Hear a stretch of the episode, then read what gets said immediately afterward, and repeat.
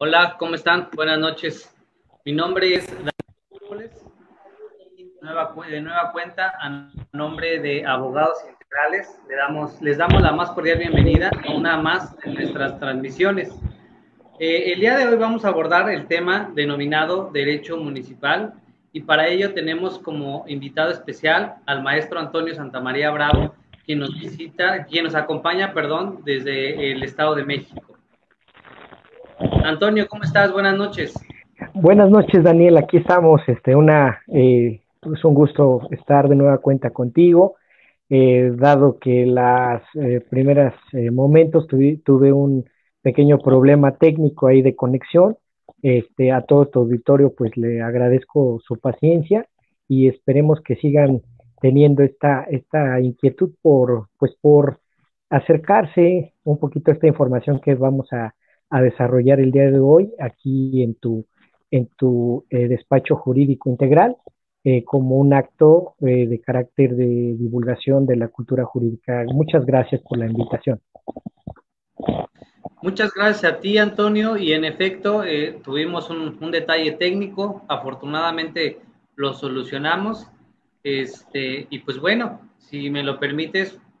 volver a, a comenzar con la entrevista que teníamos hace un momento, pues para que quede más claro todo, todo el tema que nos vas a exponer, de nuevamente comenzaríamos por el primer punto, ¿no? ¿Nos puedes explicar históricamente el tema del municipio? Sí, claro, como lo comentábamos hace unos momentos, hace unos minutos, eh, eh, hacer un recuento minucioso de la evolución histórica del municipio, pues no es eh, realmente el propósito, eh, pero lo que sí nos interesa a nosotros es eh, rozar algunos, algunos momentos, algunos tiempos clave de la evolución de esta importante figura que conocemos actualmente en tiempos modernos como municipio. pues fíjate, Daniel, que el municipio tiene muchas explicaciones en cuanto a su aparición y en cuanto a su propia evolución histórica. Eh, por ejemplo, tenemos esta eh, forma de verlo desde el punto de vista filosófico, desde el punto de vista sociológico, político, eh, e económico, etcétera. Pero aquí lo que nos importa, dado tu auditorio, es precisamente el jurídico. Y bueno, pues realmente, como lo habíamos comentado, el municipio es una creación eh, propiamente de la cultura romana. Cuando los romanos aparecen en la, en la faz de la tierra, pues ellos logran darle una dimensión eh, de carácter jurídico a, a, este, a esta importante figura, a esta forma de organización eh, de las ciudades, de las comunidades, de los pueblos antiguos, en particular el pueblo romano. Entonces, como lo comentábamos, los romanos fueron una cultura eh, pues bastante eh, estratega, en cuanto a la organización de sus ciudadanos. Sabemos bien que los romanos, la estratificación clásica que todo mundo sabe, es que los romanos se, componían de dos clases sociales, los patricios y los plebeyos. Eh, y bueno, sus gobernantes en los distintos momentos de desarrollo político o este pueblo de la antigüedad occidental, este, pues se manifestaron desde lo que es la monarquía, eh, la república y el imperio. Estos tres momentos de evolución del pueblo romano determinaron el desarrollo de esta importante eh, figura que conocemos como municipio. Entonces, eh, el municipio, dada esta estratificación social que hicieron los romanos, y, y, en base a estas distintas formas de organización eh, política como lo fue precisamente las tribus en los primeros momentos eh, de estas cuestiones de la monarquía romana, este, las tribus, las eh, lo que se le conoce como las centurias, ¿sí? y las curias. entonces, realmente estas formas de organizar a la sociedad romana en la antigüedad determinaron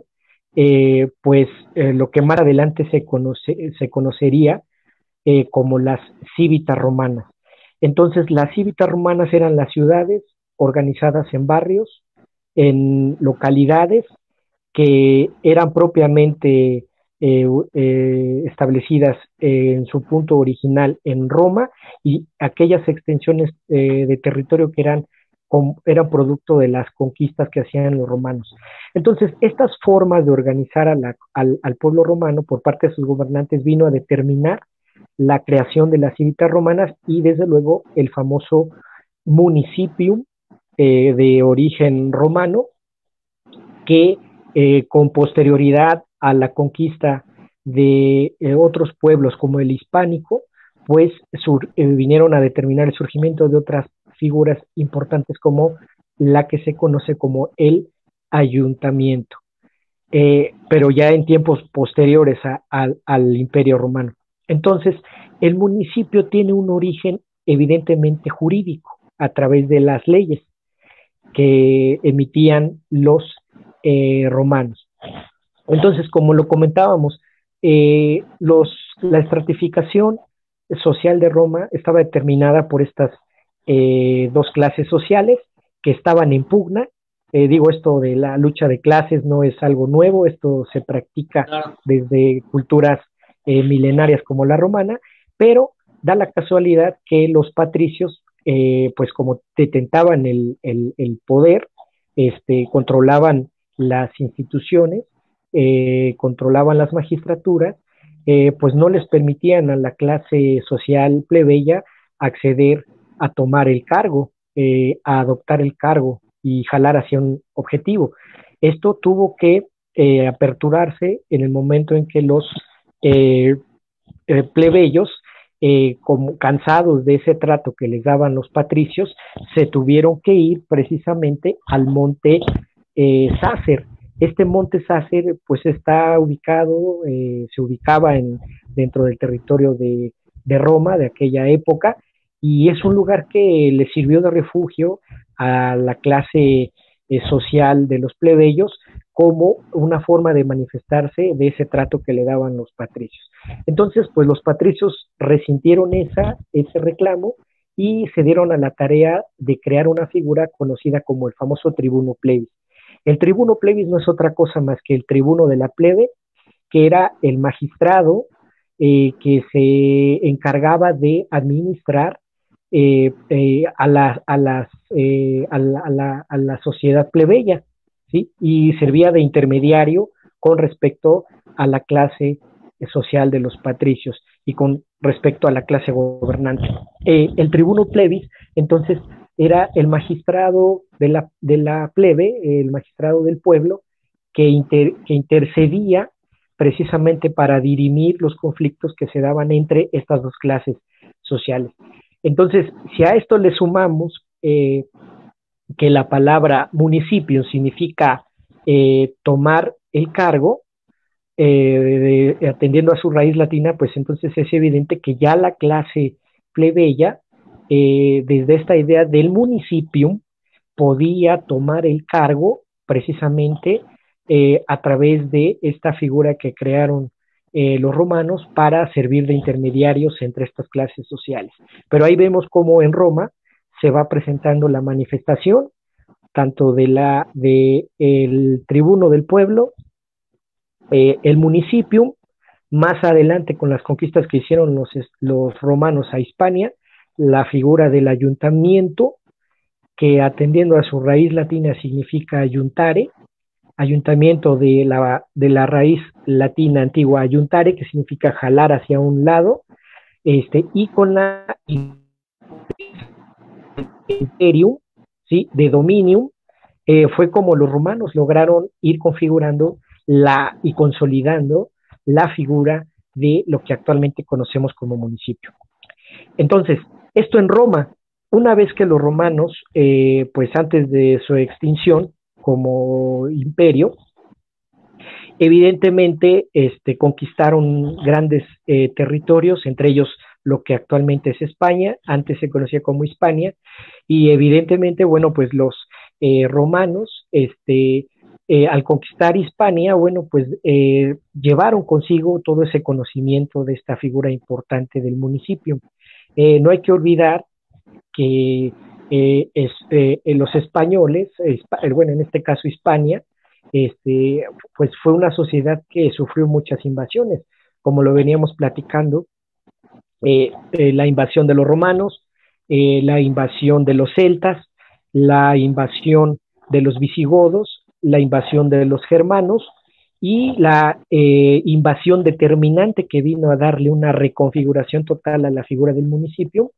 eh, que es precisamente la invasión eh, de los árabes. Una vez expulsados los árabes, pues los españoles, los reyes de Castilla y Aragón, al retomar la, conquista, al reconquistar las tierras que fueron arrebatadas por los árabes, pues empezaron a aplicar la figura del municipio y la llevaron hasta ultramar, que en este caso, pues eh, sabemos bien que eh, los españoles de este, los siglos eh, 15, 16, pues al emprender sus expediciones, principalmente en América, pues trajeron consigo toda ese, todo ese conocimiento sobre esa institución que conocemos como municipio. Eh, muchas, a veces nos vamos con la idea de que una vez que llega, de que eh, exporta eh, España a América esta figura, esta idea del municipio y su materialización en las nuevas tierras eh, que se conquistaron en estos tiempos, pensamos que Hernán Cortés fue el precursor de la creación del municipio, de ahí del famoso municipio de la Veracruz, que actualmente sabemos bien que eh, está ubicado, eh, se, ubicó allá en, este, en, la, en la ciudad de Veracruz, en el estado de Veracruz, este, que este, pues eh, sabemos bien que ahora la, la, lo que se conocía como la Veracruz era, pues no era otra cosa más que esta, esta zona muy famosa de, de, Veracruz, este, que eh, se escapa ahorita de mi mente el nombre de esa, de, esa parte ahora moderna de Veracruz, pero ya, ya recordé la antigua, la antigua Veracruz, ahí es donde eh, realmente eh, se establece el primer municipio, el primer ayuntamiento de la Veracruz. Pero nos vamos con la idea de que fue Hernán Cortés el que innova, el que permite que nazca esta figura, y no, Realmente no, porque sabemos bien que desde antes de 1519, eh, con la llegada de Cortés y sus expedicionarios, eh, en 1400 y tantos, este, ya había venido este, Américo Vespucio y Cristóbal Colón. Entonces, realmente quienes establecieron los primeros municipios en América fue precisamente Américo Vespucio y Cristóbal Colón y evidentemente en todo lo que es eh, eh, República eh, Dominicana, lo que ahora es República Dominicana, lo que también es Cuba, pues evidentemente ahí se establecieron los primeros municipios en América cuando arribaron precisamente estos expedicionarios de la España eh, eh, de, la época de España, del, reinado de los, los gobernantes, los reyes de Castilla y de Aragón. Entonces, eh, realmente los españoles, en este caso estos primeros expedicionarios, fueron los que determinaron el establecimiento de los primeros municipios y en este caso, por ejemplo, lo que es República Dominicana, pues bueno, Cristóbal Colón en el puerto de Navidad, ahí es donde eh, decide fundar este, lo que ahora eh, conocemos actualmente como República Dominicana. De ahí la idea de la cuestión del nombre, la, nomenclatura de Santo Domingo. Este, y en Cuba, bueno, pues sabemos bien que eh, también los españoles fundaron lo que es el gobernador Diego de Velázquez, cuando llega a Cuba, pues este funda precisamente lo que es eh, Baracoa, ¿sí? Lo que es también eh, Trinidad y Santiago, entre otros importantes municipios. Entonces vemos que Hernán Cortés no es realmente el, ideólogo original de la creación del municipio, sino que él precisamente cuando eh, Diego de Velázquez lo, lo, nombran gobernador de Cuba, este, estaba, estaba las órdenes de este gobernador y obviamente Cristo, eh, Hernán Cortés este, pues eh, le copia toda esta forma de obtener poder y entonces Hernán Cortés este, toma las naves con las que llegó a Cuba junto con el gobernador Diego de Velázquez y eh, decide eh, las órdenes del gobernador Diego de Velázquez de no ir más allá de Cuba. Y entonces él, en sus ánimos de, conquista, llega a las costas de lo que actualmente es Veracruz. Y entonces, eh, pues ahí se dice que llega eh, precisamente un jueves santo eh, y el viernes santo, que es el viernes de Corpus Christi, el, viernes de, de, la pasión de Cristo, es lo que inspira a Cortés a denominarle a esas costas, a esa zona costera que era prácticamente inhabitable, pero con sus expedicionarios lo que hicieron fue, evidentemente, este, eh, eh, acondicionar para eh, siquiera este, establecer simbólicamente la, la constitución del el municipio de la Veracruz, lo que hoy es la antigua Veracruz, ahí se estableció el municipio de la Veracruz. Entonces, Hernán Cortés lo que hace es establecer ahí, cortar las palmas que estuvieron cerca de, la, de estas plantas de palmera y simularon casas. Al final, al final de, más allá de estas casas que establecieron con palmas, este, eh, decidió establecer una horca, porque la horca era el brazo ejecutor de la autoridad. Aquel que desobedecía a la autoridad era prácticamente ejecutado. ¿Sí?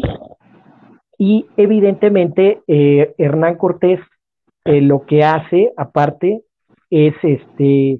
establecer eh, precisamente estas, estas simuló la creación de un, de un centro, de una plaza pública, de un centro,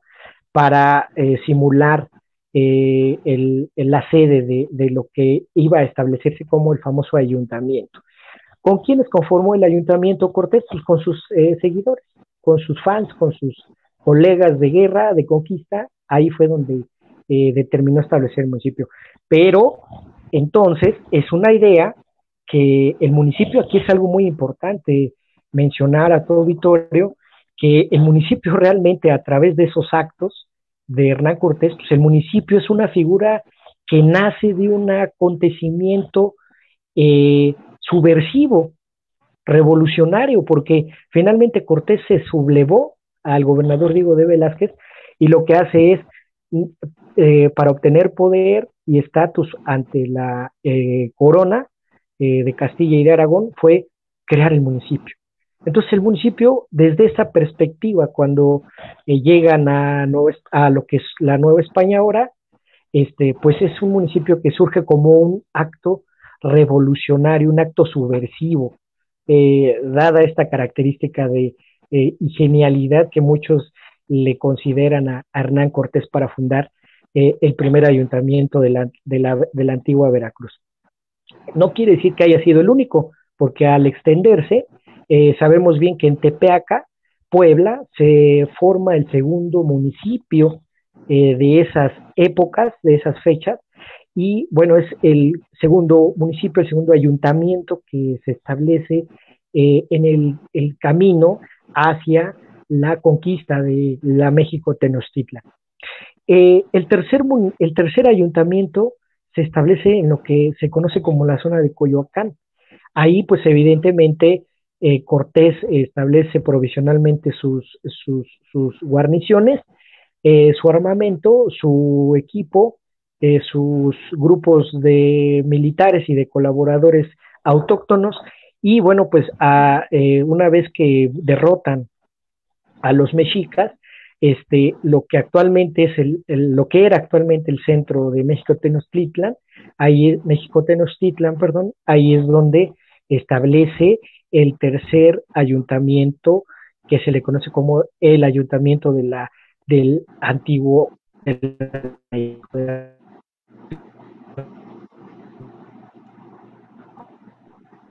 entonces vemos claramente cómo en esta época de la Nueva España eh, se va a figurar el municipio. Ya una vez que pasan estos años, el municipio en la Nueva España va retomando sus propias eh, formas, sus propios eh, colores, sus propios sabores y evidentemente pues se perfecciona un poco más, pero pues da la casualidad que pues los, los ibéricos y los criollos tenían una gran problemática y no es hasta, ah, no es hasta, hasta llegado el movimiento de independencia, eh, con estos próceres de la independencia, que eh, el municipio empieza a tomarse, a, configurarse ya como algo más independiente, porque pues, los municipios en la época novohispana, pues realmente este, estaban supeditados con esa estructura orgánica eh, que huele a rancio, que en este caso pues, es los, los intendentes, los superintendentes, los virreyes, este, los, eh, eh, las, los regentes eh, y toda una cascada de, servidores públicos que se importaron de, España, de la, gran metrópoli, pero este, no sirvieron de nada porque al final de cuentas seguían siendo, estando limitados, sin libertad y sin autonomía. Entonces, con el movimiento de independencia, evidentemente es como se logra ya eh, darle más configuración al municipio, pero desgraciadamente entre esa lucha que se fue generando con, posterioridad, entre eh, centralistas y federalistas, ya más adelante, en épocas ya de eh, esta cuestión de reforma, este, previa al movimiento revolucionario de 1900, eh, eh, de 1910, 1911 hasta que se culmina el movimiento con la constitución del 17, la promulgación del 17, bueno, pues el municipio pues seguía eh, prácticamente cooptado por caciques, no se diga en la época de Porfirio Díaz, pues había prácticamente este, jefes políticos que eran los que a veces tenían más poder eh, más, eh, más, más economía, más hacienda que los propios gobernadores o que los propios presidentes municipales. Entonces, realmente el municipio bajo esos contextos de la historia, pues no tenían ningún tipo de libertad eh, determinarse ni siquiera en cuestiones hacendarias. Entonces realmente viene la, la etapa del México, del México revolucionario, eh, que es el que permite ya eh, configurar de este lado, eh, de este lado eh, en América, ya de una manera más perfecta la idea del municipio. Entonces sabemos bien que el 115 constitucional, en el proyecto del primer jefe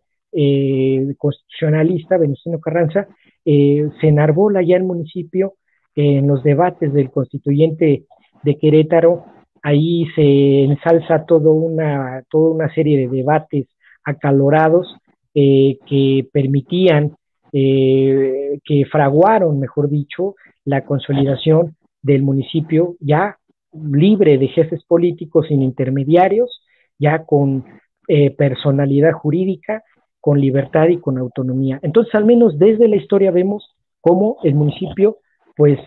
ha tenido sus altos y sus bajos y sin embargo hoy por hoy es una institución que partiendo del federalismo se supone que tiene que tener dos importantes elementos, que el municipio tenga un gobierno consolidado, debidamente estructurado, establecido, y que tenga capacidad hacendaria para poder hacer frente a las necesidades de la población, de la prestación de servicios, entre otras cuestiones. Entonces, hasta ahí yo pienso que es interesante eh, abordar esta figura del municipio. Eh, hay especialistas que ahondan más sobre ello, los historiadores eh, son los más capacitados para poder dar cuenta de la evolución del municipio, sin embargo, en este esfuerzo de querer explicar la evolución histórica del municipio, pues se presenta a tu auditorio. Y en efecto, Antonio, como lo comentas, pues cuando hablamos de antecedentes, pues eh, es un, campo muy amplio, ¿no? Para aventurarnos y eh, creo que has hecho una buena remembranza, ¿no? Muy amplia, eh, concreta dentro de esa, de esa, esa parte. Y pues bueno, la, la, siguiente pregunta que te haría sería propiamente, ¿qué es el municipio? Y en este contexto, ¿cuáles son los tipos de municipio en México? Claro, el municipio, de acuerdo a nuestra constitución eh, federal eh, mexicana, eh, es decir, la constitución política de los Estados Unidos mexicanos, en su 115, en su artículo 115, pues impone el municipio es la base de la organización político y administrativa del Estado. ¿Esto qué quiere decir? Que el municipio es considerado, además de eso, eh, como un ente jurídico con personalidad y con autonomía y libertad. ¿Esto qué quiere decir? Que el municipio es eh, la base de organización de la sociedad mexicana. Esa base que está conformada por la suma de familias que se establecen eh, en los espacios geográficos que ya delimitados por las autoridades ya trazados eh, por las autoridades, se conforman de barrios, de colonias, de poblados, eh, de eh, demarcaciones, de inclusive distritos, ¿sí? de rancherías, entre otras cuestiones. Pero el municipio, siendo ah, la base de organización de la sociedad mexicana, quiere decir que desde ahí se va organizando eh, el Estado, ya como una forma de organización más eh, refinada, más acabada. Por eso, eh, atendiendo, sin intentar malinterpretar la literalidad del 115 constitucional, por eso me atrevo a pensar, salvo la mejor opinión tuya y de tu auditorio, que el municipio por esa razón se entiende como la base y organización eh, político-administrativa del Estado, porque es el que donde se va a partir, de ahí va a partir la estratificación de la sociedad mexicana, que ya eh, conformada va a formar estados, entidades que van a estar eh, federados y que juntos van a conformar lo que se conoce como nación mexicana o llámese república, dependiendo de la forma de gobierno que adopte la sociedad mexicana, que en este caso es la republicana. Entonces, el municipio, aparte de este acercamiento eh, del 115 constitucional, podemos decir así, lisa y llanamente, que es un espacio geográfico donde eh, descansan eh, grupos humanos, familias, ¿sí? que de la suma de ellos van a conformar entidades federativas y que de la suma de esas entidades federativas van a conformar lo que son las repúblicas con sus debidas autoridades, en sus distintas autoridades, con la eh, observancia y aplicación de sus propias normas que van a regir el interior, eh, que van a eh, regir dentro de, ese, de esos territorios y que van a perseguir fines concretos como son precisamente el progreso, el desarrollo de infraestructura, el, el, la aplicación de obras públicas y la prestación de servicios eh, municipales, asumándole también este soporte hacendario eh, para hacer frente a los gastos, a las erogaciones que se vayan presentando dentro de esos, dentro de los municipios, de las entidades federativas y de la propia república. Y bueno, a grandes rasgos, en México y desde el punto de vista de esta disciplina, que se le conoce como, se le da esa, esa atribución, bueno, esa categoría de ciencia jurídica del derecho municipal. Eh, eh, ciencia porque tiene su propio método, porque tiene sus propias eh, epistemologías, etcétera. realmente se clasifican una serie de tipologías de municipio que va desde lo que son precisamente los municipios, los municipios eh, urbanos,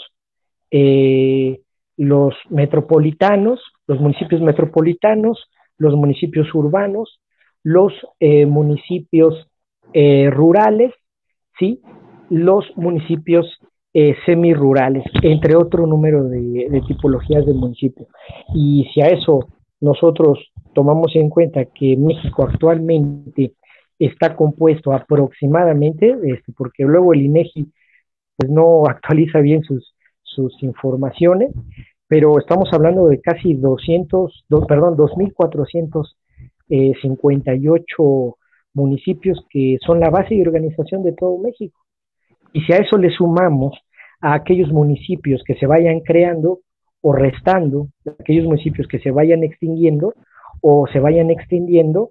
pues entonces el número de municipios va a crecer, sin tomar en cuenta lo que ahora está pasando con sus 16 alcaldías, eh, es que como ya lo sabemos, está, no hace mucho le da una, una mejor personalidad jurídica a la Ciudad de México frente a otros estados. Entonces, pues dependiendo en qué tipo de municipio nosotros habitemos, de ahí podemos decir que va a determinarse la capacidad de la prestación de servicios públicos, la capacidad hacendaria eh, de ese municipio y bueno, pues evidentemente eh, no quiere decir que los municipios eh, rurales o semirurales, este, pues no, no hay que ni pararnos ahí, ¿verdad? Pero va a depender mucho el tipo de municipio en el que un ciudadano habite para determinar eh, las posibilidades de su progreso en muchos sentidos, cultural, económico, de trabajo, entre otras cuestiones. Eh, que esta es una de las grandes eh, exigencias del federalismo mexicano, que se propicie, que se deje de, de, ver a los municipios y abandonar a los municipios que son prácticamente municipios rurales, eh, municipios que pues eh, tienen poca densidad poblacional, que tienen poca infraestructura. Eh, no, aquí de lo que se trata es que el federalismo lo que pugna es que el municipio verdaderamente, todos sin excepción, todos los municipios logren un desarrollo óptimo que les permita acceder de mejor forma a la felicidad a sus ciudadanos. En el caso particular de eh, Campeche, pues eh, sabemos bien que Ciudad del Carmen, eh, junto con la capital de Campeche, son uno de los 11 municipios más importantes que delimitan la extensión territorial de Campeche,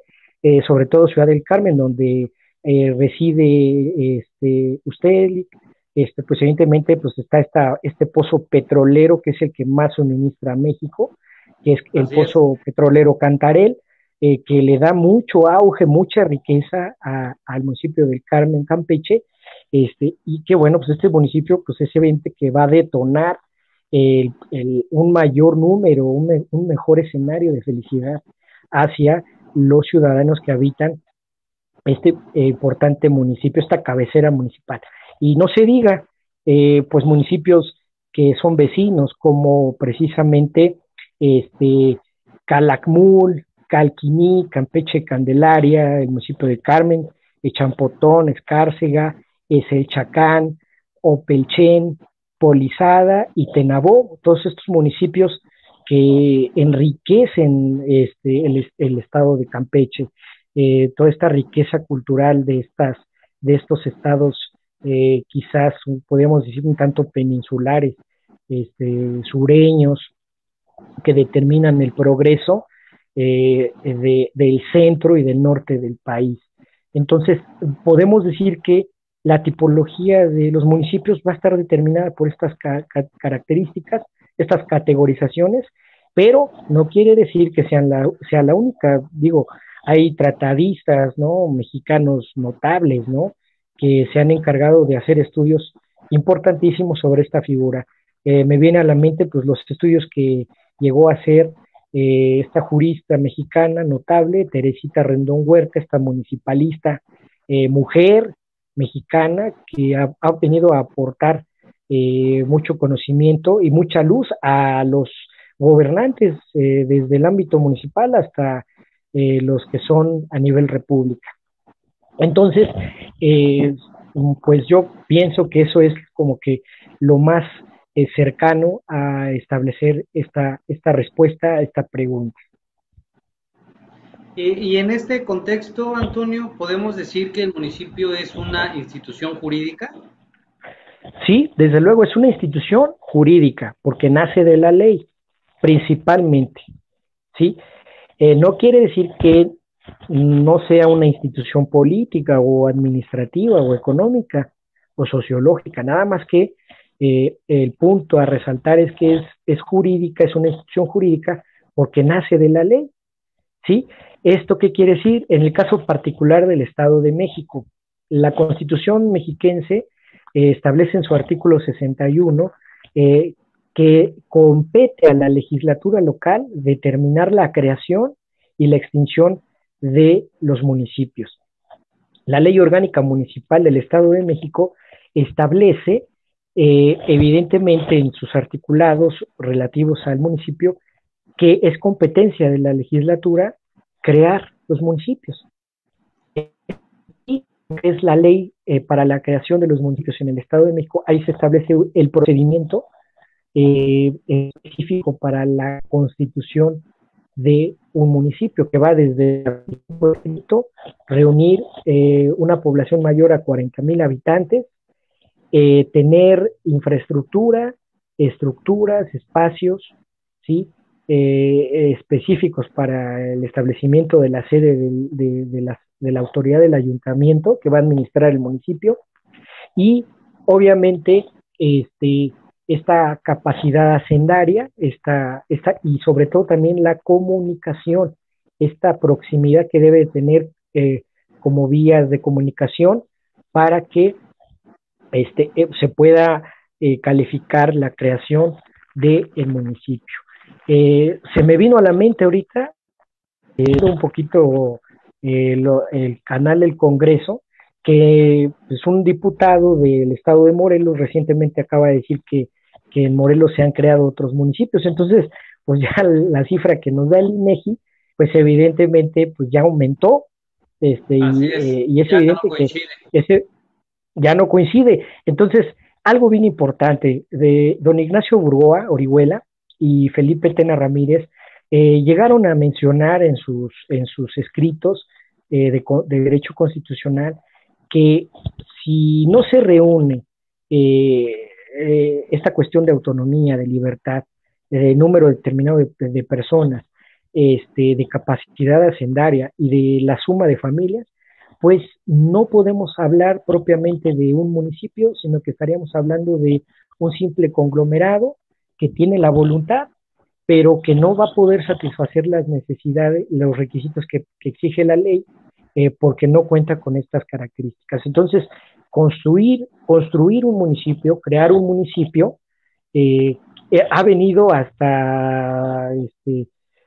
participar la Suprema Corte, donde poblados se han inconformado porque sus legislaturas no les reconocen la categoría de municipio. Entonces acuden a la Corte para que la Corte resuelva sobre a través de la controversia constitucional y determine eh, que esa autoridad local reconozca o no reconozca la creación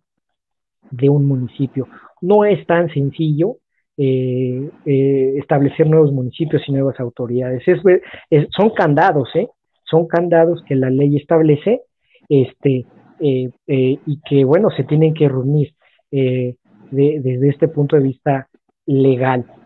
Eh, decía que el, punto de vista filosófico también puede explicarlo, pero esto ya es un poquito más, me recuerda un poquito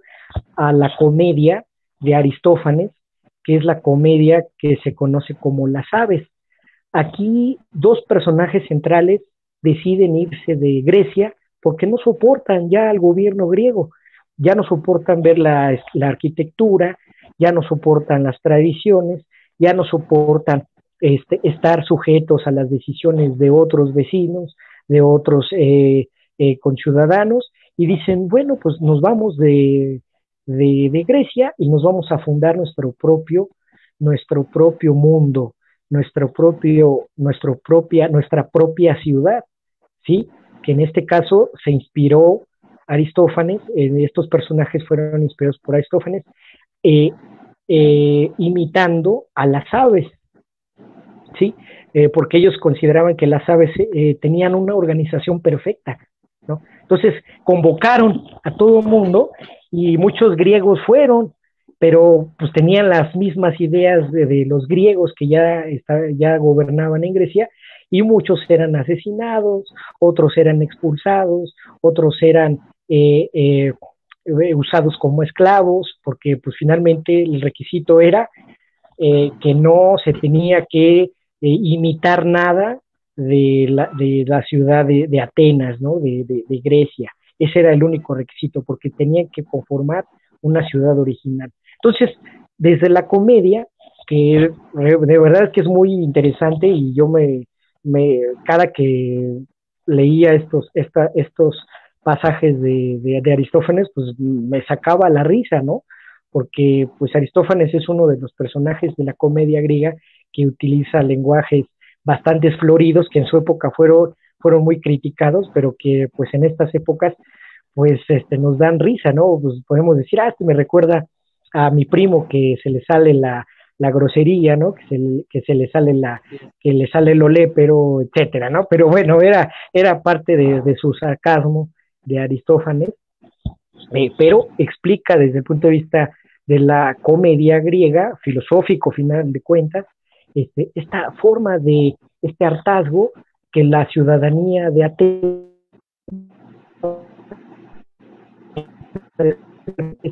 que no, pues simplemente a lo mejor quedaban a deberles, este, no eh, reunían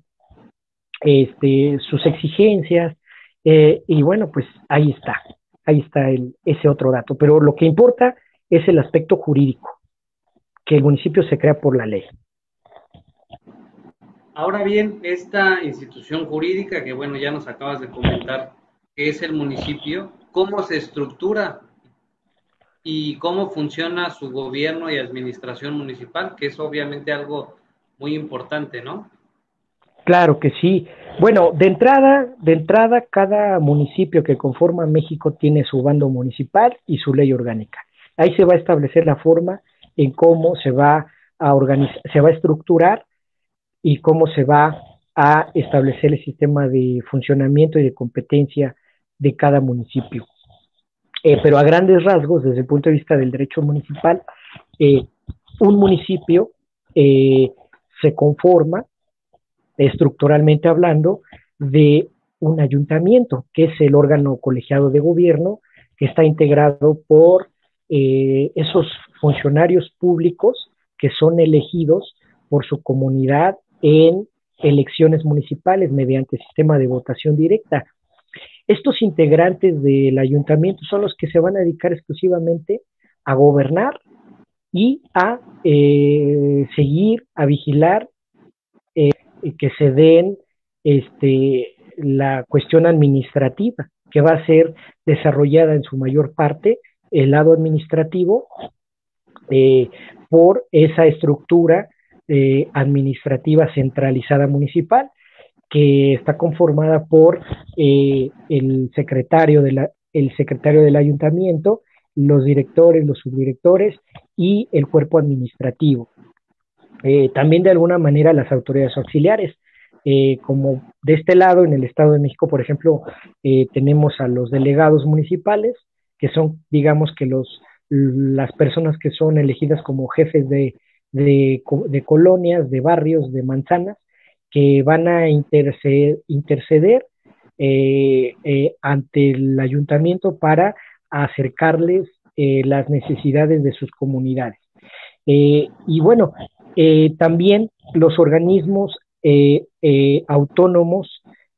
públicos autónomos municipales. en el caso particular del Estado de México, pues están las famosas defensorías municipales de derechos humanos que están ubicadas en, a lo largo y ancho de los 125 municipios que conforman el Estado de México. Entonces, la estructura municipal a grandes rasgos así se establece, en este caso los integrantes del ayuntamiento van a gobernar, van a aplicar un plan eh, de trabajo que se inspira en las promesas eh, de campaña que fueron recolectando eh, durante el periodo de campaña en las distintas extensiones del territorio municipal al que pretenden, pretenden gobernar como aspirantes y ya llegado el momento de ser electos, pues van a aplicar, van a tener que diseñar por ley eh, en este caso del Estado de México, la ley de planeación municipal para el Estado de México, tiene que aplicarlo para alcanzar sus objetivos, porque como bien se comenta entre los municipalistas más destacados, como Teresita Rendón Huerta y como eh, Eduardo López Sosa, que ellos dicen que, bueno, un gobierno municipal que no tiene un plan de trabajo, pues está eh, perdido en alta mar, no tiene una, no tiene una brújula, eh, que le permita llegar a su destino. Se va a ir perdiendo y bueno, pues aquí quien pierde realmente pues es la ciudadanía, porque pues tres años, lo que dura un gobierno, pues son, años perdidos, no hay progreso, las personas empiezan a, a, no creer o dejan de creer en las autoridades y lo que dicen es, bueno, pues este, nos tenemos que esperar al siguiente periodo electoral, este, y bueno, eso, si le sumamos que verdaderamente quien llegue eh, dentro de otros tres años va a hacer las cosas bien, bueno, pues ya podemos decir que esa ciudadanía eh, va a poder aspirar al progreso. Entonces, eh, así es como se estructura un, un, gobierno municipal. ¿Cómo funciona? Aquí la competencia va a estar determinada por, por la ley orgánica municipal, principalmente que ahí es donde esa ley va a enunciar eh, las facultades, las atribuciones, la competencia que tiene un presidente municipal, regidores, eh, síndico, ¿sí? Pero a grandes rasgos, muy parecido a los tres, a los tres poderes, eh, a los, es el legislativo, el ejecutivo y el judicial, a muy parecido, el presidente municipal va a ejecutar, el regidor o los regidores van a legislar, y el síndico municipal va a hacer la función de poder judicial, por decirlo de alguna manera. Eh, y se me estaba pasando, eh, también la estructura de un gobierno municipal se compone de esa estructura de administración descentralizada municipal, como pueden ser eh, los famosos DIF, los, los sistemas de desarrollo de protección y de procuración de la familia, este, los procuradores de la defensa del menor y de la familia, eh, eh, los institutos del deporte puede ser que también sean descentralizados, a veces los centralizan, es decir, los absorben dentro de la estructura eh, administrativa centralizada, en otras ocasiones. No, todo depende aquí del plan de trabajo, del ánimo de quienes integren o encabecen un gobierno municipal, todo depende de eso. Eh, y ahí, eh, eh, al parecer, sería como un retro, como un, una piedra, ¿no? Sería como un obstáculo. Pero a la vez eso le da riqueza, porque bueno, pues cada gobierno que llega, pues va a manifestar sus, sus distintas formas de ver la, la realidad de su ciudad. Y entonces no podemos decir que va a haber gobiernos homogéneos, digo, pues de entrada nuestra constitución sabemos bien que de entrada, tan solo en el ámbito de lo social, está compuesta por una nación que es multicultural y pluricultural. Entonces, todo gobernante, todo servidor público que integra un gobierno municipal, forzosamente nace de la, de la población, de ahí viene del pueblo. O sea, eh, raro el que viene de familias aristocráticas que son impuestos o que son compadres del cacique o que son compadres del gobernador, pero la mayoría de los servidores públicos vienen del pueblo y esto me recuerda mucho a los romanos. Eh, quien quiera ocupar, quien quiera tomar,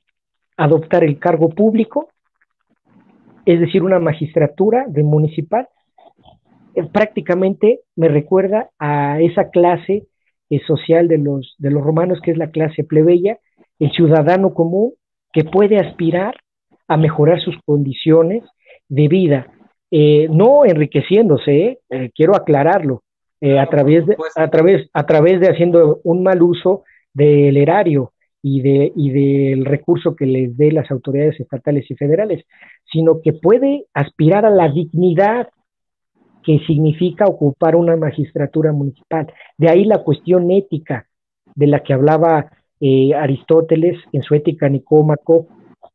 y algunos pensadores recientes eh, de, la cuestión política, que evidentemente tomar el cargo público es una dignidad, no por el dinero, sino por el prestigio que ya lleva por sí misma la figura de una magistratura municipal. Entonces, quien llegue tiene que honrarla, tiene que eh,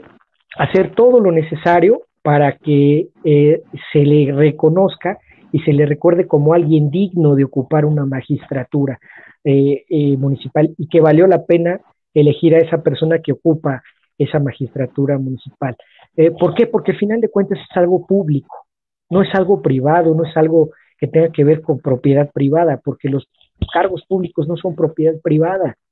O sea, que me disculpe quien piense con esa idea de que los cargos públicos son propiedad privada. No, ahí está su origen en la ley. Entonces, los cargos públicos son eso, son, va, son accesos para que todo ciudadano, como bien lo llegó a comentar don Andrés Serra Rojas, un gran maestro de presidente de la República, maestro de, de, la Universidad Nacional Autónoma de México ya afinado, él decía que eh, desde la democracia, que es la primera escuela de la democracia en el municipio, eh, desde la democracia, cualquier ciudadano, desde el más humilde hasta el más encumbrado, puede aspirar a acceder a un cargo de una magistratura municipal y de ahí, si demuestra su capacidad, pues acceder a los siguientes a los siguientes escalones. Entonces, realmente por esa razón eh, eh, puedo decir a grandes rasgos, este, muy someramente, eh, podemos decir que se estructura de esa manera y funciona de esa manera un gobierno municipal, pero está delimitado principalmente por la ley. Ya en la práctica ya se va, se va dando, se van dando los matices que a veces sucede que no están del todo apegados a la, a la ley, pero bueno, mientras sean funcionales y verdaderamente demuestren que van a eh, aplicar su plan de trabajo municipal, eh, su plan de desarrollo municipal y las políticas eh, públicas, sociales, en concreto, pues ya con eso yo ganancia. Antonio, nos hablabas de un plan de trabajo y por ello surge la siguiente inquietud, ¿no? ¿De dónde parte la autoridad municipal para desarrollar precisamente su trabajo y prestar servicios públicos? Claro, pues mm, realmente eh, el plan de trabajo de una autoridad tiene que surgir en un primer momento de preconfiguración desde que está, desde que andan en campaña desde que andan recorriendo las comunidades, tomando nota este, de las necesidades que le hacen llegar la ciudadanía, y de ahí se tiene que estructurar e inspirar en base a una ley. En el caso del Estado de México, todo eh, candidato que pretenda ocupar una, eh, una presidencia municipal o ser parte de un ayuntamiento, eh, pues tiene que acompañarse de un plan de trabajo municipal que se inspira en una ley que se llama Ley de Planeación Municipal para el Estado de México. Ahí se establecen los lineamientos que se deben de conformar hasta su publicidad de ese plan de desarrollo municipal. Si una autoridad ya eh, en, el ejercicio del gobierno y de la administración no publica su plan de desarrollo municipal, está violando esa ley. Y en la práctica, pues no tiene rumbo, ¿sí? No tiene rumbo, no tiene destino, la población va a ir a la deriva y bueno, pues ahí ya van a empezar a manifestarse este, fuerzas eh, reales, eh, pues, pues que tienen poder, pero que se mueven en el margen de, la ilegalidad, como son eh, en este caso los ese intento de manifestarse otra vez los jefes políticos, los caciques, los terratenientes, la, la plutocracia, este, la, los, los, empresarios que quieren decidir e imponer sus decisiones en los territorios. Y bueno, pues entonces, pues un gobierno así, pues es presa fácil, ¿no?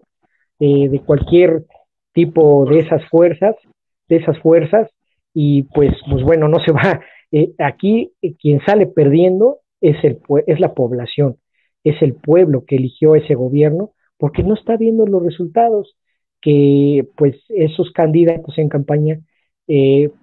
se comprometieron a cumplir y que pues desgraciadamente este, le están eh, fallando a quienes los eligieron. Entonces, pues realmente el plan de desarrollo municipal es precisamente, así en términos llanos, es esa brújula que le va a dar ruta, le va a dar sentido a la navegación de un gobierno municipal y que se tiene que eh, eh, consolidar bajo ese esquema de prestación de servicios públicos de primera exigencia y eh, realmente también eh, con esto que se le conoce como la, eh, la aplicación de obra pública, que bueno, ya no es tanto, ya no es tanta, ya no es, ya no es tanta la moda de decir, ay, pues es que si no haces obra pública, no. ¿Por qué? Porque ya a veces los gobiernos municipales ya muchos no buscan hacer obra pública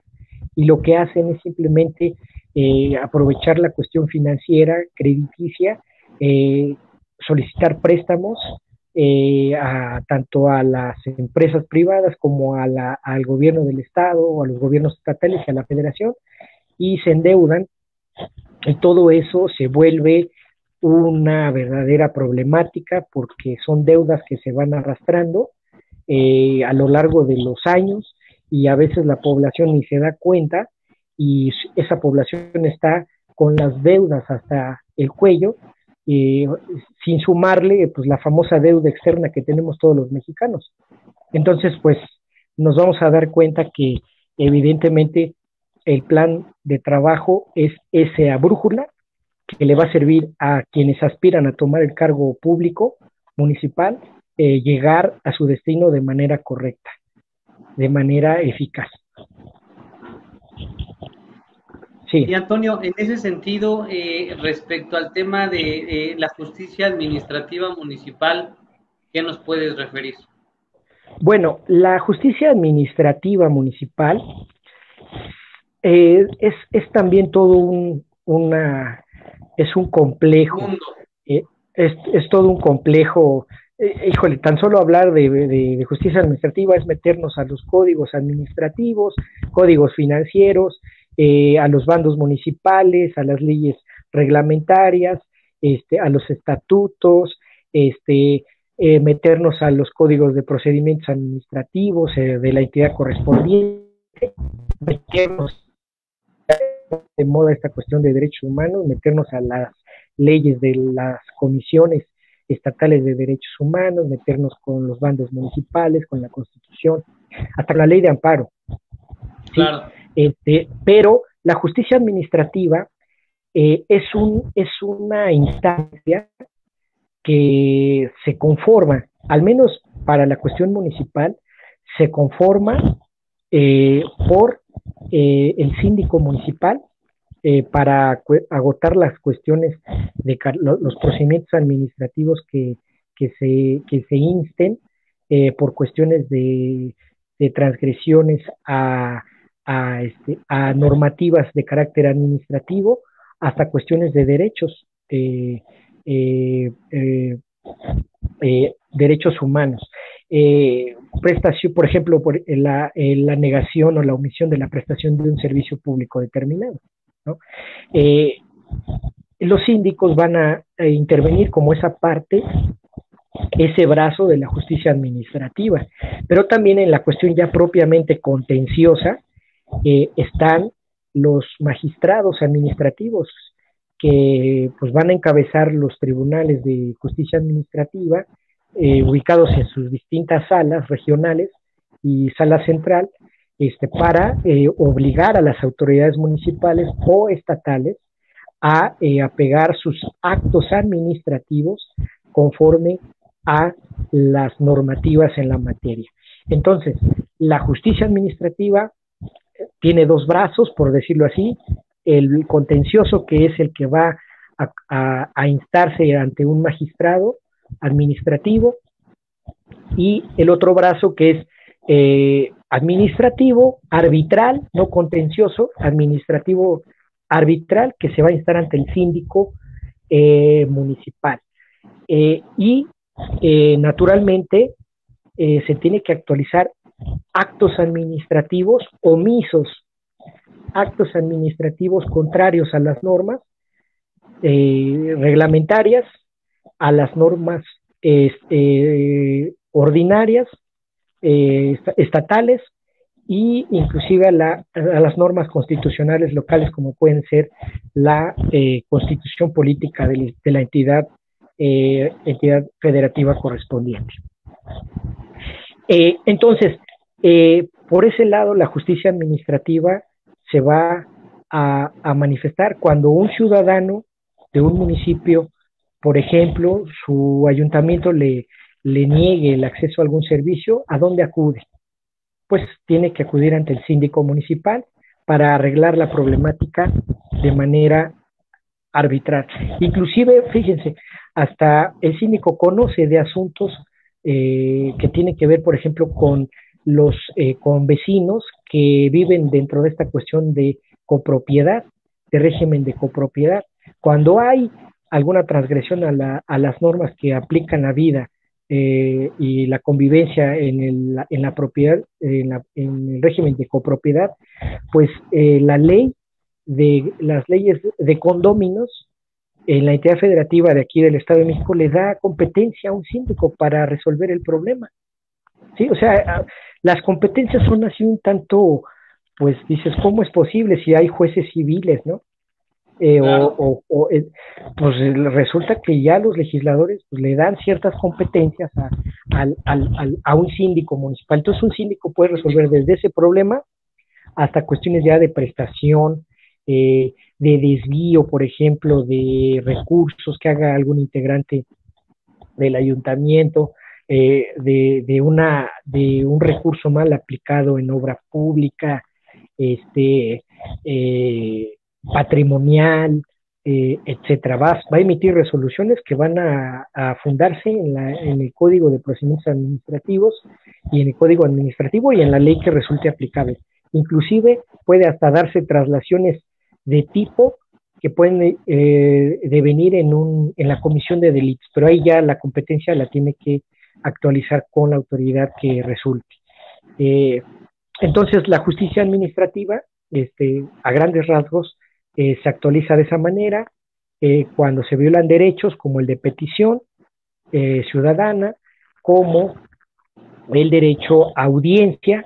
¿sí? que un ciudadano le pida a su presidente municipal o a algún integrante de su ayuntamiento, se actualiza también la violación al derecho de audiencia,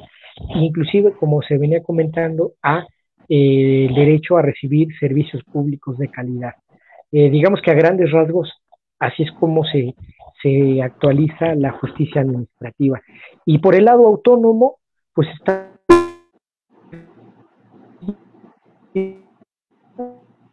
de derechos humanos y están las comisiones de derechos humanos. Pero nada más aquí Estado, en el caso de, de, Campeche,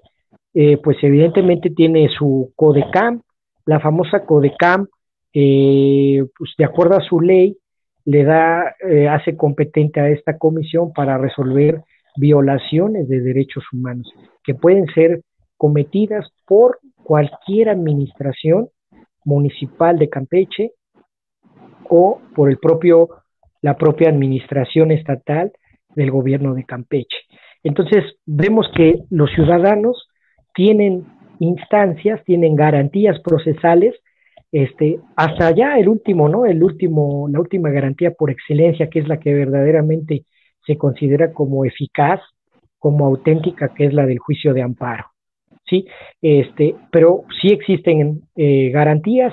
eh, cuando se busca acceder a estas instancias que tienen que ver con la justicia administrativa eh, en, en concreto. En relación a estas garantías procesales eh, municipales que nos refieren, además de la que nos mencionaste, ¿qué otras puede usar un ciudadano ante violaciones precisamente a sus derechos humanos. ¿Qué otras garantías? Pues bueno, tenemos eh, en este caso la queja, la queja por violación a derechos humanos, que está eh, dependiendo en dónde vivamos, en qué entidad federativa estemos radicando. pero en el caso de, Campeche, este, a grandes rasgos no conozco a fondo, eh, pero tengo entendido que eh, se hace ante la comisión, a la CODECAM, este, que es la encargada de verificar la, violación eh, de derechos humanos, que también igual va a aplicar un procedimiento seguido en forma de juicio en donde se va a emitir no una sentencia vinculatoria, sino se va a emitir una resolución que se le conoce como recomendación que pues es una recomendación donde se hacen ponderaciones. Tengo entendido que más o menos así trabajan las eh, comisiones de las entidades federativas para decirle al servidor público municipal o estatal, decirle, oye, aquí violaste estos derechos, te pido que este, aceptes eh, la recomendación, si no la aceptas, bueno, pues ellos tendrán sus mecanismos de evidencia. Ajá, y entonces, este, pues la autoridad que acepte la recomendación tiene que abstenerse eh, de eh, violentar derechos. Y algo muy importante, hay un rubro que se llama rubro de reparación. Si en esa violación de derechos humanos a los derechos de un, de un ciudadano, este, se le, se le violentó un derecho que, que, por ejemplo, un derecho que puede repararse, entonces la autoridad está obligada a la reparación, eh, a la reparación del daño, eh, eh, dependiendo del hecho, el hecho violatorio que vulnera derechos fundamentales. Entonces, esa es otra, digamos que otra instancia que un ciudadano puede acceder para la defensa de sus derechos. Acá en el Estado de México, bueno, pues un ciudadano que habita, por ejemplo, por ejemplo, en un municipio, por ejemplo, Toluca, eh, o por ejemplo, este, Cotitlán Izcalli, o, Metepec, o Calimaya, o Valle de Bravo, pues en, en, cada cabecera, de, bueno, en esas cabeceras de esos municipios, forzosamente tiene que estar establecido la oficina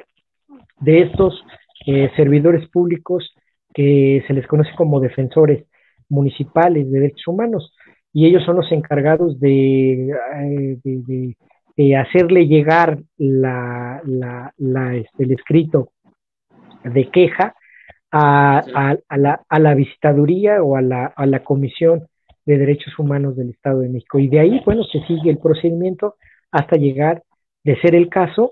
llegar a la eh, recomendación. Pero aquí depende de la, de la ley de cada comisión estatal de derechos humanos, cómo las particularidades de ese procedimiento no van a ser los mismos eh, en todas las comisiones, pero de acuerdo a su ley, eh, las reglas procedimentales van a variar de acuerdo a cómo lo hayan legislado sus legislaturas locales. Entonces, esa es otra de las, digamos que, instancias que existen eh, para la salvaguarda de los derechos de los ciudadanos que habitamos y que habitan en un municipio. Bien, Antonio, con todo lo que nos has eh, venido exponiendo, ¿consideras que el municipio es una expresión del federalismo mexicano? Claro que sí, es una expresión del federalismo mexicano porque recordando un poquito esta, esta parte de la historia de México, en esta lucha entre liberales y conservadores, eh, la, por ejemplo, forma con Benito Juárez, ¿no? Y con, este, ya más adelante con eh, Francisco de Madero, del lado de los, de los, este, de los liberales, que le apostaban mucho al federalismo, y del otro lado, pues bueno, lo, eh, Porfirio Díaz, los conservadores. Eh, el municipio es una expresión del federalismo porque el municipio, visto desde el federalismo,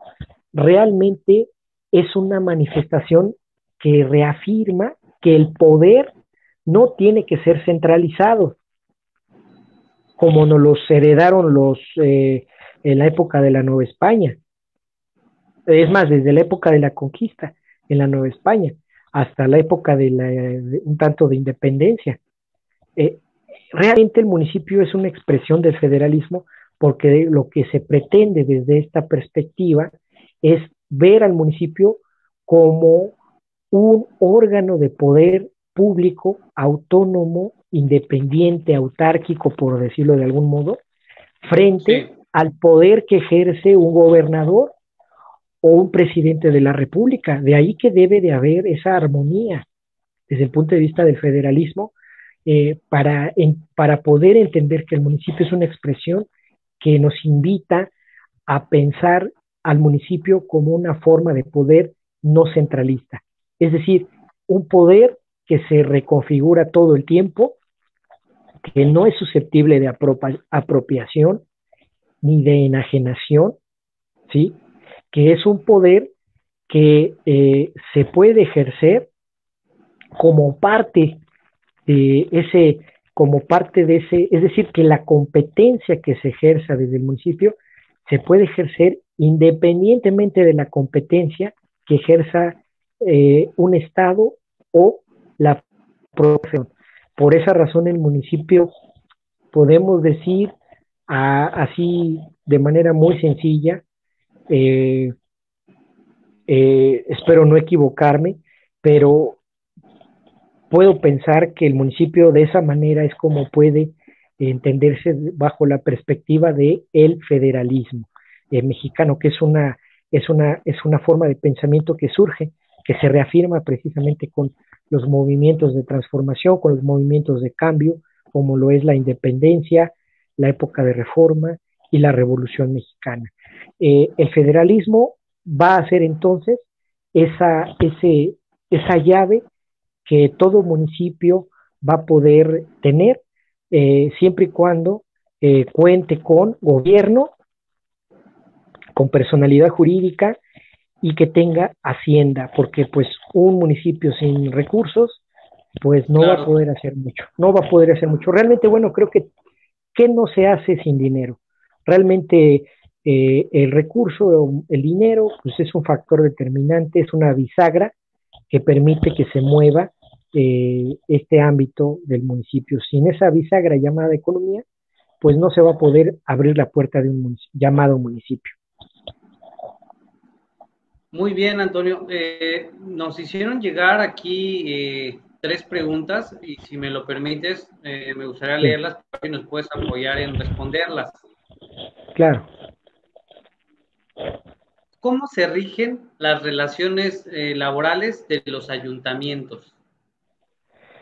Las relaciones laborales de los ayuntamientos principalmente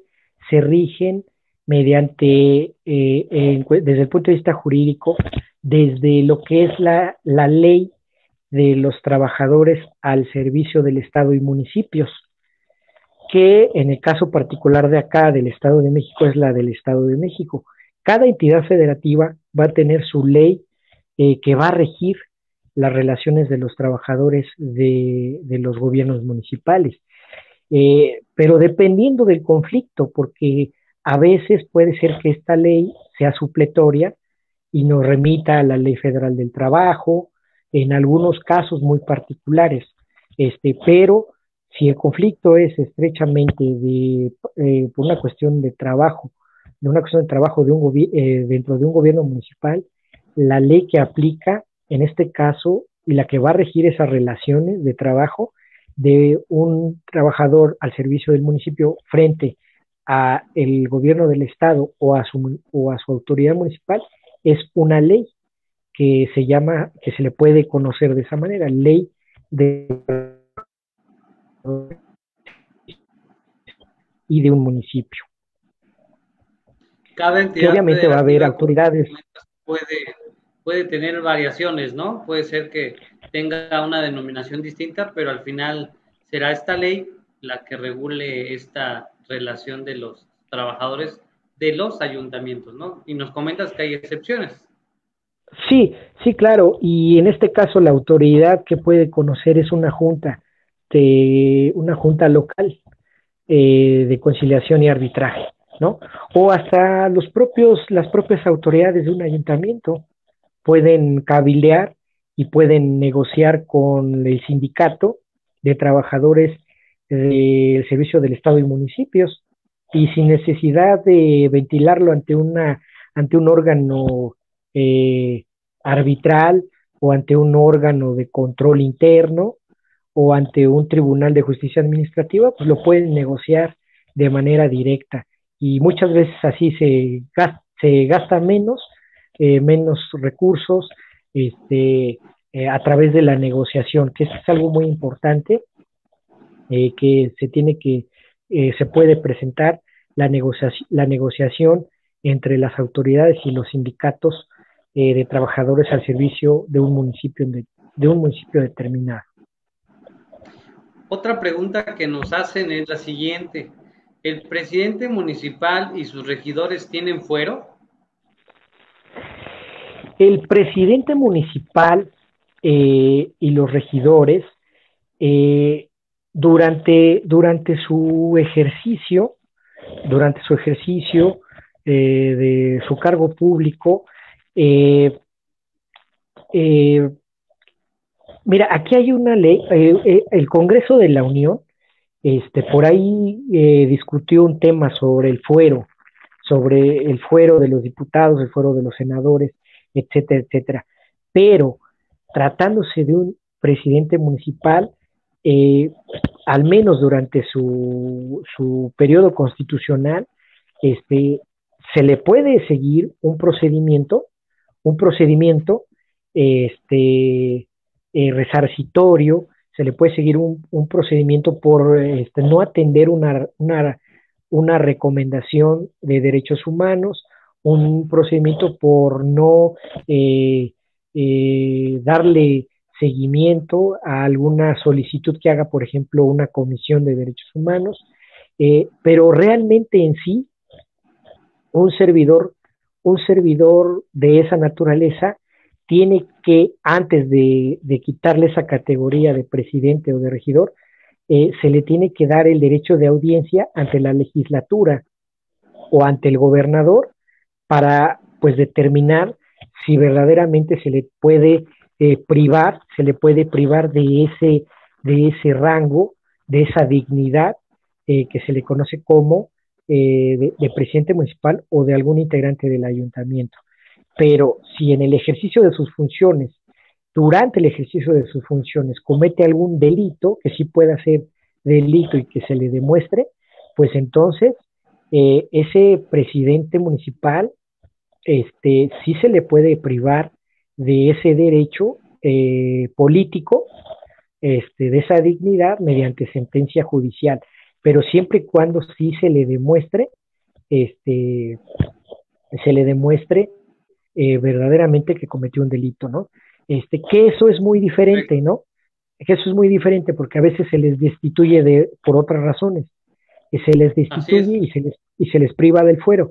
pero tratándose de ese aspecto, eh, el, eh, de, de, entrada la constitución política de la entidad federativa y las leyes orgánicas le van a, le van a, lo van a, lo van a arropar, este, mientras no eh, cometa actos administrativos que puedan ser de, gravedad hasta llegar a delitos. ¿Sí? Este, pero eh, atendiendo a la, a, la, a la, pregunta, considero que sí se le puede eh, quitar ese, ese fuero, pero esa calidad, pero dependiendo del asunto, porque hay veces que a presidentes municipales se les ha llevado a juicio político o a gobernadores se le ha querido llevar a juicio político, se les ha hecho, eh, se ha intentado hacerles juicio político. Y el juicio político es un procedimiento constitucional ya local o federal, dependiendo eh, el servidor público al que se refiera, eh, que se le va a tener que privar de esa dignidad y por lo tanto se, le va se les va a, a, quitar esa protección constitucional que quiero pensar que a eso se refiere con fuero. Entonces, a través de un juicio político sí se les puede privar de esa dignidad.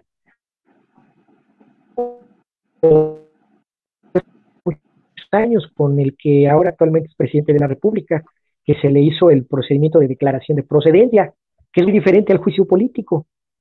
¿Sí? Todo depende del procedimiento que se le quiera eh, eh, instar a un, a un funcionario público municipal, estatal, federal, eh, para arrancarle, para privarlo de una dignidad como lo es la de esos cargos públicos. Muy bien, y finalmente nos hacen la siguiente pregunta. ¿Los municipios pueden solicitar apoyos del gobierno federal? Sí, desde luego, desde luego que sí, porque evidentemente en el tema hacendario, en el tema hacendario, desde el punto de vista del federalismo eh, y de la propia constitución, se supone que eh, hay, un ingreso, hay, un, hay un recurso que la federación libera a los estados mediante la recaudación del impuesto, de los impuestos federales. Y el, les libera recursos a, a, las entidades federativas y estas, al, ejercer su recaudación hacendaria estatal, local, este, es de ahí como le pueden suministrar recursos eh, a, un, este, a un municipio. Eh, pero evidentemente la, la, solicitud la tiene que hacer evidentemente el, el, ayuntamiento, ya sea al gobernador, ya sea a las legislaturas a través de sus diputaciones o de sus diputados eh, eh, locales que, tengan competencia en esas regiones municipales en el que se encuentre ese municipio y se le puede hacer la solicitud de, que les den recursos este, para eh, la determinada prestación de servicios o de obra pública. O también directamente al presidente de la República como recientemente pasó no hace mucho, no hace unos meses, que se dan cuenta que en el Estado de México y algunos presidentes municipales de algunas entidades federativas, pues fueron a, Palacio Nacional a exigirle al presidente de la República en turno que les dé dinero, porque no van a poder hacer nada sin dinero. Entonces es evidente que desde el punto de vista político sí se puede, pedirles, eh, se le puede pedir dinero, pero hay un procedimiento específico que establecen las leyes en la materia este, para solicitarles eh, por la vía formal eh, la liberación de presupuesto para hacer frente a los servicios públicos y a las necesidades que se requieran satisfacer en, los, en, la, en, el municipio en el cual se encuentra esa autoridad municipal. Muy bien, Antonio. Pues previo a, finalizar este, este foro, esta exposición eh, tan nutritiva que nos acabas de proporcionar, me gustaría preguntarte, ¿deseas agregar algo a manera de conclusión? Eh, pues mm, simplemente eh, agradecer, agradecerte, licenciado Daniel, a tu equipo, nuevamente agradecerle a la licenciada Sandra Paoli eh, a, tu auditorio, eh, pues el regalarme unos minutos eh, de su tiempo, de su valioso tiempo para, para escucharme sobre estos temas tan interesantes y que vienen de una disciplina de la ciencia del derecho que no muchas veces es atendida, que inclusive no es abordada en algunos programas de estudio este, mucho menos en las escuelas o en los institutos políticos, pues no se toca mucho este tema. Sí hay institutos de administración pública municipal de un determinado, eh, determinada federativa, pero es una eh, rama eh, del derecho público que necesita ser rescatada, necesita eh, crearse más argumentación que permita resolver los grandes problemas, las grandes cuestiones que pues ahí están plasmadas por esas mentes, eh, ¿no? Esos municipalistas que, que se han ocupado de estudiar eh, al municipio como tal y entender que el municipio finalmente es eh, el lugar en donde nosotros vivimos, donde nosotros nacemos, crecemos y donde morimos, donde ahí es donde va a ser nuestra última morada eh, ese lugar de nuestra casa, eh, un lugar más sagrado todavía aún, Eh, hay que querer a nuestros municipios, hay que ayudarlos a que progresen, a que dejen de ser vistos como eh, municipios rurales, municipios sin progreso. Eh, hay que hacer todo lo posible como sociedad, como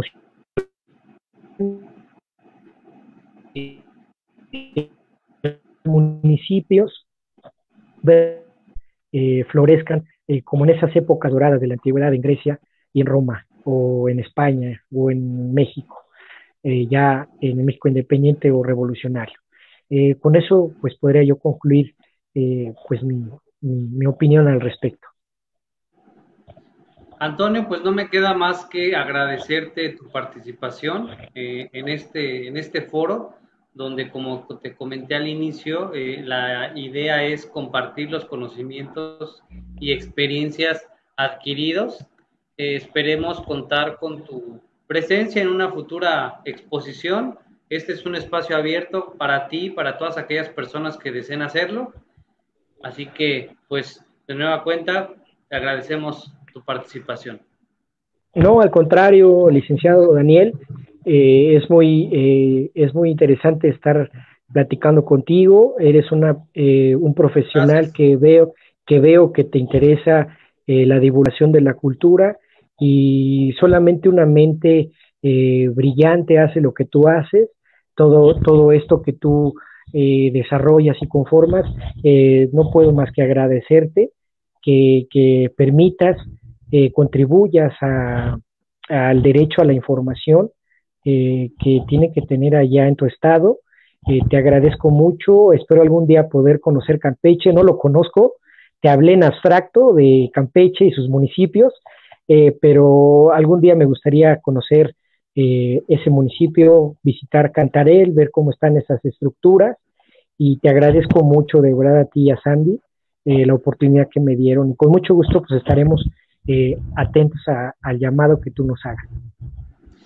Aquí están abiertas las puertas eh, a esta bella y hermosa isla de Ciudad del Carmen y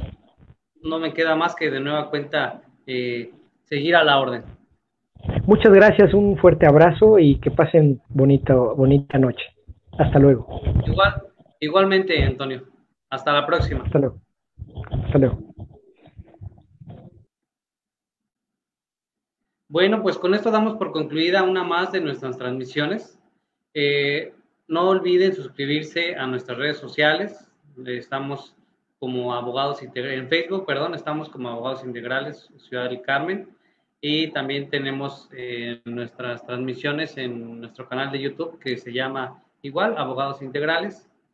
Gracias por las personas que se volvieron a conectar después de aquella interrupción que tuvimos. Y recuerden que eh, todas las semanas estamos subiendo información importante y, por supuesto, entrevistas con personas que tienen la capacidad para proporcionarnos y compartir sus conocimientos y experiencias. Que pasen buena noche y nos vemos en la próxima.